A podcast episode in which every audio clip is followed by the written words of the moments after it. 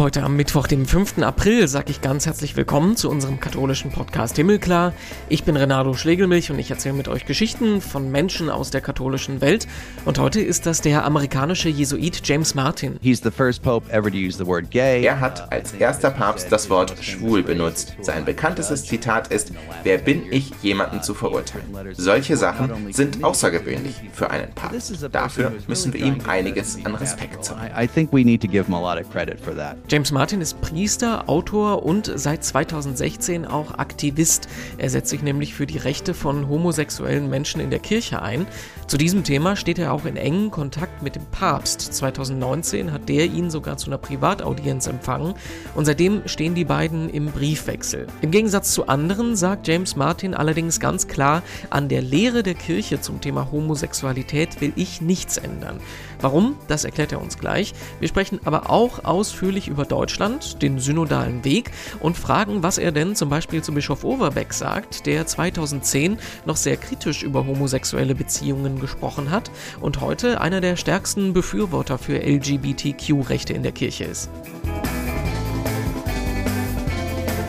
Vorher gucken wir noch in die Schlagzeilen. Was hat sich getan in der katholischen Welt?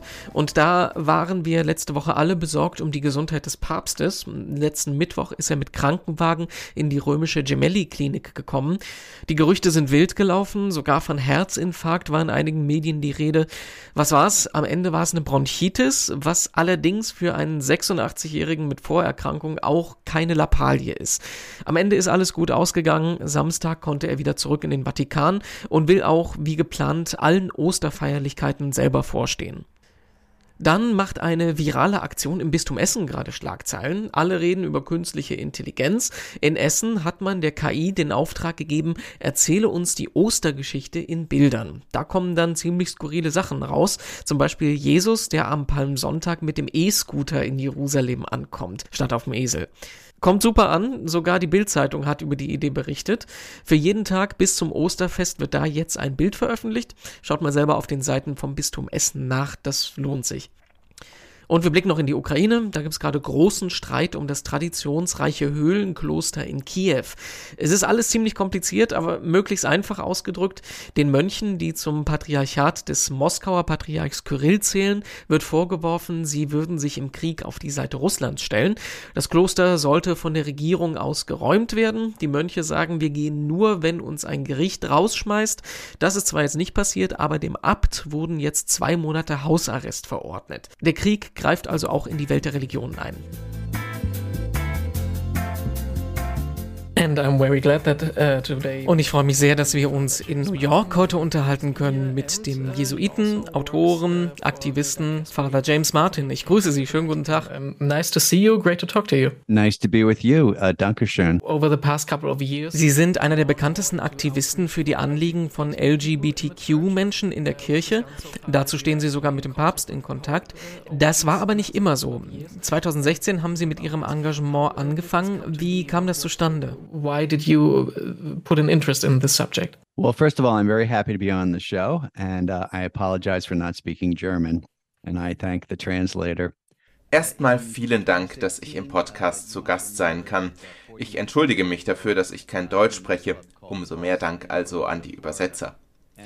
Sie erinnern sich vielleicht, 2016 wurden 49 Menschen getötet, als es zu einer Schießerei in einem Nachtclub namens Paul's in Orlando, Florida gekommen ist. Damals war ich sehr enttäuscht von der Reaktion unserer Bischöfe. Das war sehr zaghaft und wenig. Nur eine Handvoll Bischöfe hat sich überhaupt geäußert.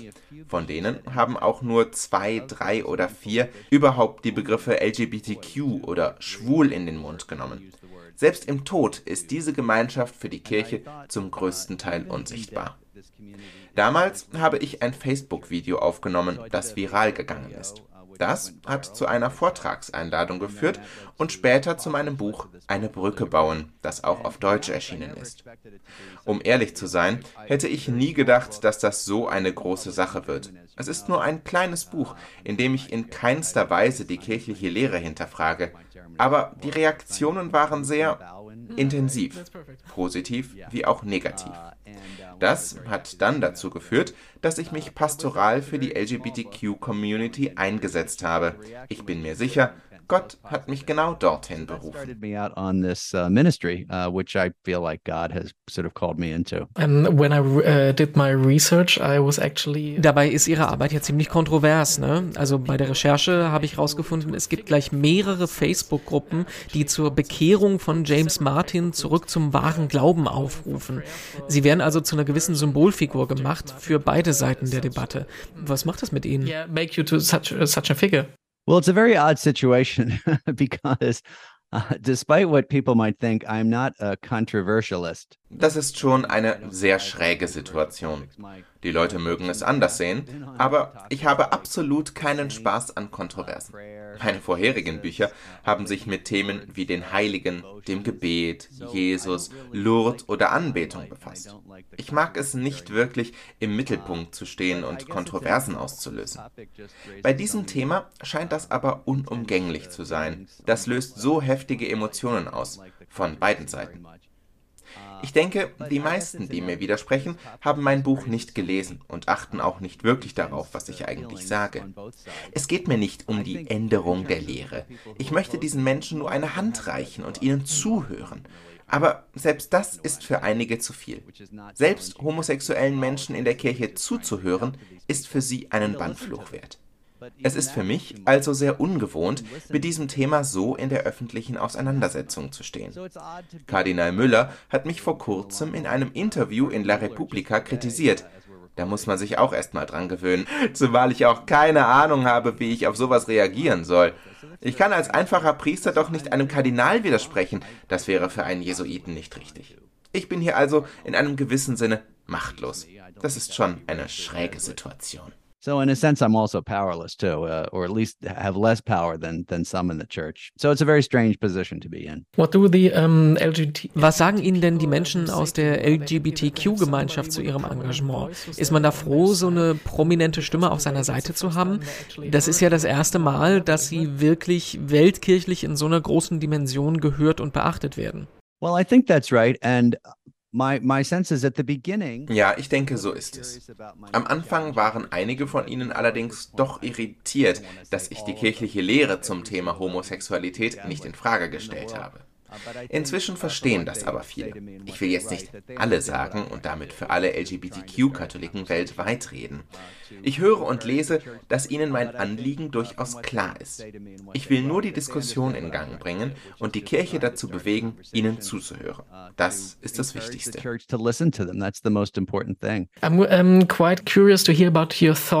Sie haben 2016 mit Ihrem Engagement angefangen. Hat sich denn Ihre Meinung zum Thema Homosexualität eigentlich in dieser Zeit verändert? Gucken wir nach Deutschland. Bischof Overbeck in Essen hat noch 2010 öffentlich sehr kritisch über homosexuelle Menschen in der Kirche gesprochen. Heute ist er einer ihrer stärksten Unterstützer geworden. Er sagt, mit der Zeit, durch Begegnungen, Nachdenken, Gespräche hat er halt seinen Standpunkt verändert. Ging Ihnen das auch so oder war Ihnen eigentlich von Anfang an klar, wie Sie zu diesem Thema stehen?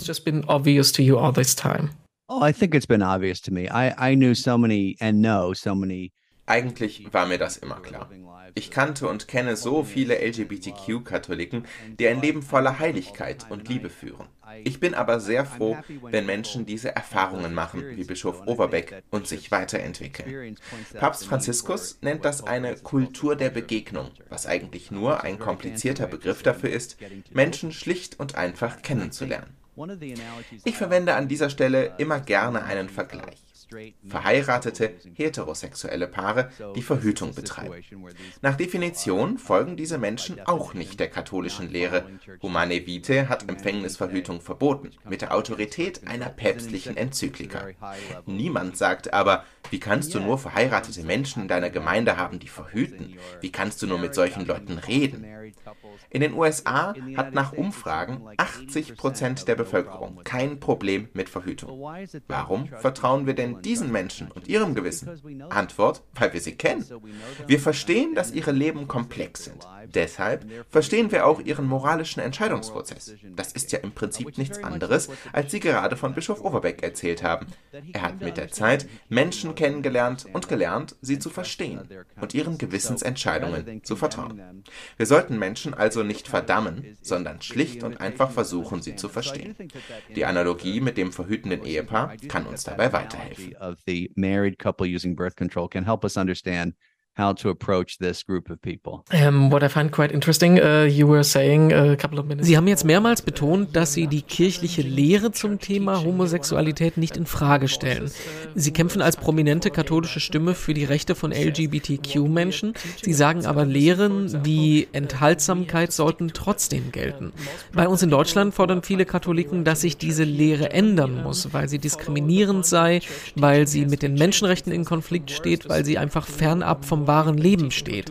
Warum bleiben Sie da bei Ihrem Standpunkt? Why are you sticking to this? Why did you um, uh, choose this path exactly? Well, let me make a distinction like a good Jesuit. Uh, I am not challenging it.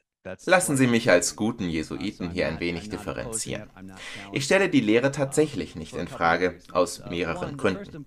Ich bin Jesuit und Priester. Wenn ich mich gegen die Lehre aussprechen würde, würde das für viele Leute eine Rolle spielen, nicht nur für mich selbst. Die Jesuiten der Vereinigten Staaten, vielleicht auch in Deutschland. Das ist also einfach nicht meine Rolle oder Position. Es gibt viele Leute, die die kirchliche Lehre in Frage stellen und uns auffordern, sie aus einem anderen Blickwinkel zu betrachten die Bischöfe in Deutschland, der synodale Weg. Selbst Bischöfe und auch Kardinäle in den USA. Kardinal McElroy hat gerade gesagt, dass die Formulierung homosexuelle Handlungen seien in sich nicht in Ordnung aus dem Katechismus gestrichen werden sollte. Als Jesuit kann ich sowas nicht sagen.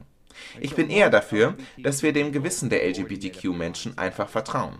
Die meisten von ihnen haben sich bei diesem Thema eh schon eine Meinung gebildet, genauso wie es die meisten verheirateten Paare beim Thema Empfängnisverhütung getan haben.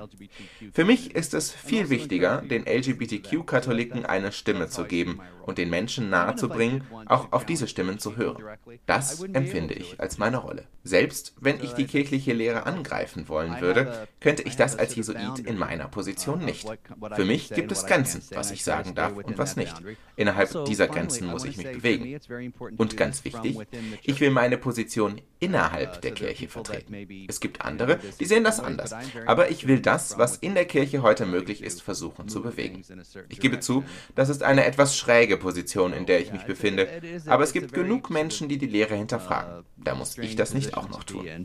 There are plenty of people who are challenging church teaching and I don't have to do it myself. So, um, do I understand this correctly that uh, Also verstehe ich das richtig? Sie sprechen weder für noch gegen eine Änderung der Lehre, sondern sie sagen, man muss einfach den Fokus anders setzen. teaching all the time because uh, Yeah, I, yeah, I think that's right. And the other thing is this: most people say that church te- what is church teaching on homosexuality? Church teaching. Absolut.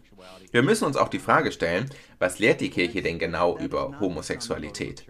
Das sind diese paar Zeilen im Katechismus. Das ist doch aber nicht die Summe der Aussagen zur Homosexualität in der Kirche. Die Lehre der Kirche ist Jesus Christus, der den Ausgestoßenen der Gesellschaft seine Hand gereicht hat. Er hat die Menschen nicht verdammt. Und das ist auch Lehre der Kirche. Die Lehre der Kirche ist ein Mensch. Jesus Christus. In seinen Taten und Begegnungen sehen wir doch die fundamentalste Lehre der Kirche. Auch das müssen wir lehren, nicht nur die Zeilen des Katechismus. Bei LGBTQ-Menschen haben wir das versäumt. Kommen wir nochmal zu dem verheirateten Paar zurück und der Frage nach Empfängnisverhütung. Wenn wir da fragen, was die Lehre ist, dann ist doch hier die Antwort, Verhütung ist untersagt. Ja, das ist Teil der Lehre. Aber das ist doch nicht der Kern unserer Botschaft. Ich konzentriere mich also eher auf die Botschaft und die Taten Jesu, als dauernd Keuschheit und Zölibat in den Mittelpunkt zu stellen.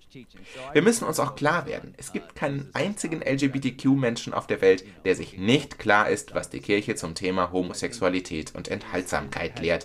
Wir sollten sie eher an die anderen Aspekte der christlichen Botschaft erinnern. There is no LGBTQ person in the world who does not know the church's teaching on celibacy. So I think at some point you have to remind them of other parts of the church's teaching.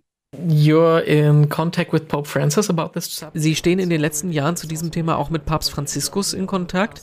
Ähm, das hat auch bei uns in Deutschland Schlagzeilen gemacht. 2019 hatten sie eine Privataudienz und erst vor kurzem gab es einen Briefwechsel von ihnen beiden, der öffentlich gemacht wurde. Denken Sie denn, der Papst würde Ihrer Argumentation dazu stimmen? Sie können natürlich nicht aus Ihren Privatgesprächen berichten, aber geht das auch in die Richtung seiner Gedanken? Es kommen ja sehr widersprüchliche Botschaften aus dem Vatikan bei dem Thema. Der Papst sagt, Homosexualität zu kriminalisieren ist falsch. Das hat er vor kurzem noch gesagt. Sein Zitat, wer bin ich, jemanden zu verurteilen, das kennen wir alle. Andererseits hat der Vatikan noch 2021 in einem Brief deutlich gemacht, dass Segensfeiern absolut ausgeschlossen sind. The Vatican said nobody uh, has the authority to bless uh, gay couples in the church. Ich spreche nicht für den Papst. Aber ich kann sagen, dass sein Ansatz, so wie ich ihn sehe, vor allem pastoral ist, nicht theologisch. Er verändert nicht die Lehre, aber die Ansprache. Er ist pastoral und Teil dieses pastoralen Ansatzes ist auch, sich gegen Ungerechtigkeiten auszusprechen, wie die Kriminalisierung von Homosexualität. Das macht ein Pastor. Er beschützt seine Gemeinde. In seiner Art auf Menschen zuzugehen, sehen wir einen enormen Schritt nach vorne. Franziskus hat mehr für LGBTQ-Menschen getan als jeder andere Papst in der Geschichte. Vielleicht ist das ein Zeichen der Zeit. Alleine in den letzten zehn Jahren hat sich die Lage von LGBTQ-Menschen grundlegend verändert. Da ist es keine Überraschung, dass auch die Kirche darauf reagiert hat. Aber es bleibt der Fakt, dass er auf diese Menschen zugeht. Er hat als erster Papst das Wort schwul benutzt. Er hat es erwähnt. Sein bekanntestes Zitat ist, wer bin ich, jemanden zu verurteilen? In diesen Jahren hat er Briefe des Zuspruchs nicht nur an mich, sondern an viele Menschen geschickt, die sich im LGBTQ-Bereich engagieren. Er sagt Eltern, sie sollen ihre Kinder nicht aus dem Haus schmeißen. Er hat sich gegen die Kriminalisierung von Homosexualität ausgesprochen. Solche Sachen sind außergewöhnlich für einen Papst. Auf unserer Webseite outreach.faith haben wir berichtet, dass er auch regelmäßig Transgender-Menschen trifft. Er tut also sein Bestes, um pastoral zu agieren. Dafür müssen wir ihm einiges an Respekt zollen. This is a person who is really trying his best to be pastoral, and I, I think we need to give him a lot of credit for that. Were you surprised um, that uh, he was talking to you about? Waren Sie denn überrascht, als der Papst auf Sie zukam, um mit Ihnen über so ein heikles Thema wie Homosexualität zu sprechen? I was surprised he was talking to me about anything. Yeah. I mean, I need to like underline something. Ich war überrascht, dass der Papst überhaupt mit mir sprechen wollte. Ich muss vielleicht nochmal betonen, ich bin nur ein einfacher Jesuit, der Bücher schreibt und als Redakteur für das America Magazine arbeitet. Ich bin weder Kardinal, noch Erzbischof, noch Bischof. Ich bin auch kein Provinzial oder Universitätspräsident. Dass der Papst also überhaupt mit mir spricht, war ein Schock. So I'm surprised he's speaking to me at all. How did this come to be? Wie ist das denn zustande gekommen? Well, I had I am a member, a, a consultor. Nun, ich bin Berater für das Kommunikationsdikasterium im Vatikan. Die Privataudienz war 2019. Ein wenig Kontakt hatte ich vorher schon mit ihm, meistens über kleine Notizen, kurze Schreiben. Als wir mit dem Dikasterium 2019 unsere Planungskonferenz hatten, hat mich ein Freund, ein gemeinsamer Freund, gefragt, ob ich nicht den Papst treffen wollen würde. Da habe ich natürlich ja gesagt. Als wir mit dem gesamten Dikasterium beim Papst waren, 200 bis 300 Leute, habe ich mich vorgestellt und er frug, ob ich mich nicht privat mit ihm unterhalten wollen würde. Wir hatten ein sehr beeindruckendes Gespräch von einer halben Stunde und uns danach weiter über Briefe ausgetauscht. Dieses Treffen hat mir sehr viel Trost gespendet. Das war im Apostolischen Palast. Der Vatikan hat Fotos davon veröffentlicht. Das ist seine Art, den Leuten zu zeigen, dass der Papst dieses Treffen auch selbst gewollt hat und öffentlich machen wollte. Das ist alles sehr ungewöhnlich und ich bin auch heute immer noch davon beeindruckt. Ich empfinde da eine große Dankbarkeit, nicht nur für seine persönliche Zusprache, sondern auch für das Signal, das das in die LGBTQ-Community setzt. Er ist bei dem Thema wirklich sehr besorgt, wie es jeder gute Pastor wäre.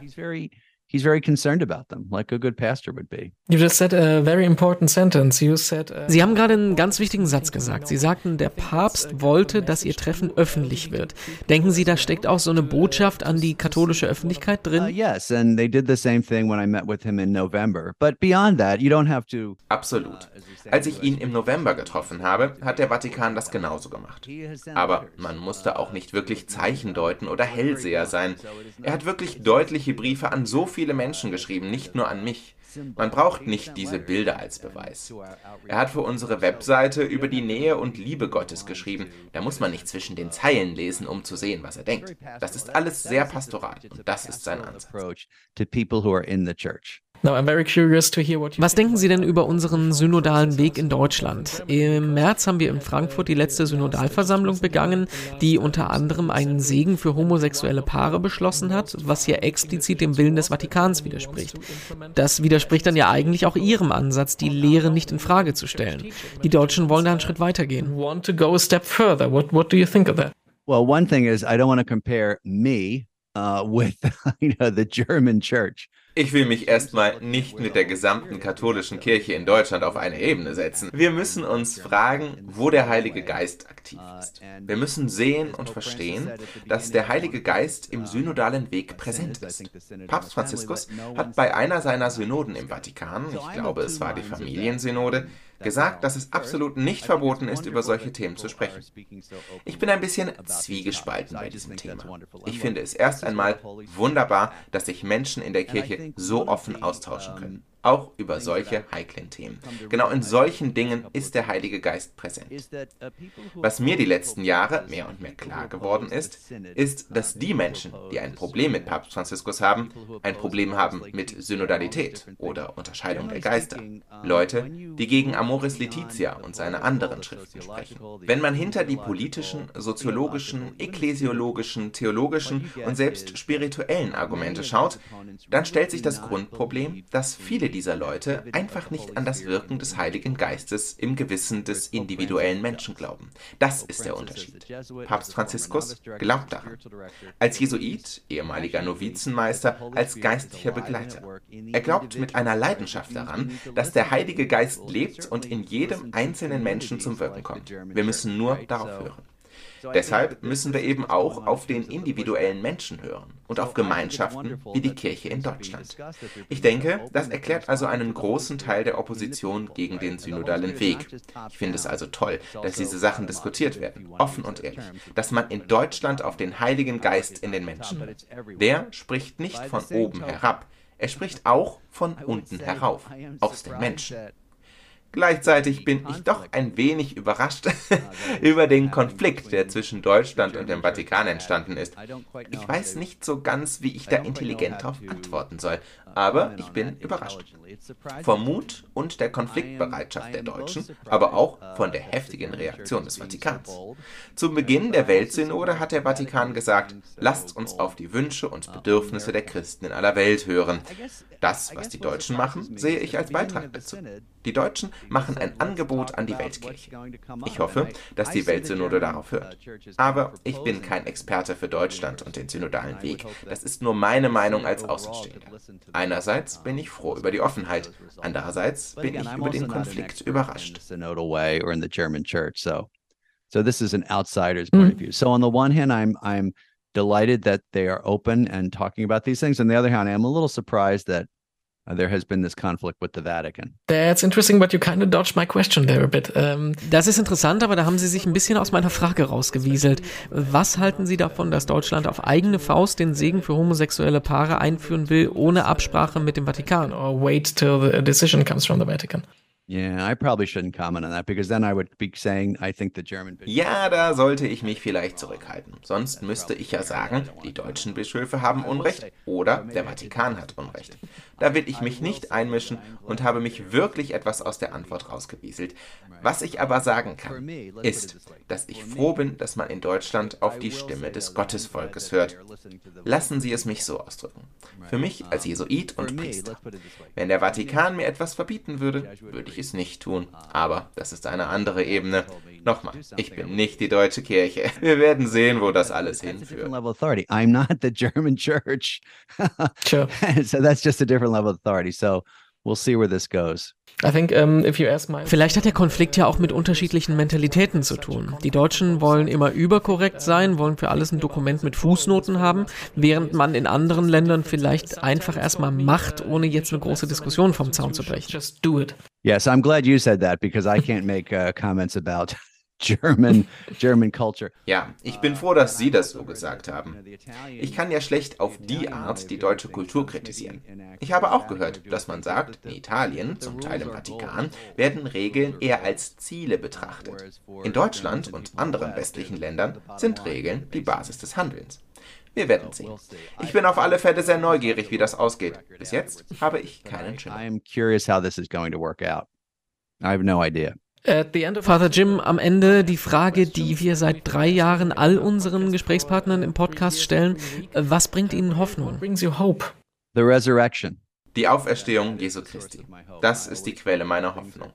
Wenn die Zeiten düster sind, denke ich an die Jünger an Karfreitag und Kar-Samstag, die sich hinter verschlossenen Türen gefürchtet haben. Die Auferstehung zeigt uns, selbst in der dunkelsten Stunde ist für Gott nichts unmöglich. Das ist das fundamentale Zentrum meines Glaubens. um, center of my my faith. Perfect closing remarks. Thanks very much. You're welcome. Dankeschön. Ja, das war unser Gespräch mit dem Jesuiten James Martin. Ganz herzlichen Dank dafür. Mehr dazu zum Lesen gibt's in den Artikeln auf katholisch.de und auf domradio.de und auf unserer Homepage himmelklar.de gibt's 193 weitere Podcast-Folgen zum Anhören.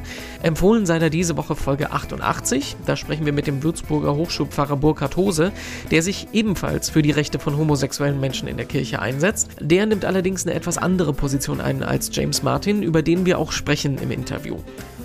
Und noch mehr von uns gibt es dann kommende Woche. Dann sprechen wir hier über die Caritas und die Frage, weshalb in einem Sozialstaat die Kirche denn soziale Aufgaben übernehmen muss. Katharina Geiger spricht dann hier mit der Berliner Caritas-Präsidentin Ulrike Koska. Ich bin Renato Schlegelmilch, sagt danke fürs Zuhören und wir hören uns nächste Woche. Bis bald.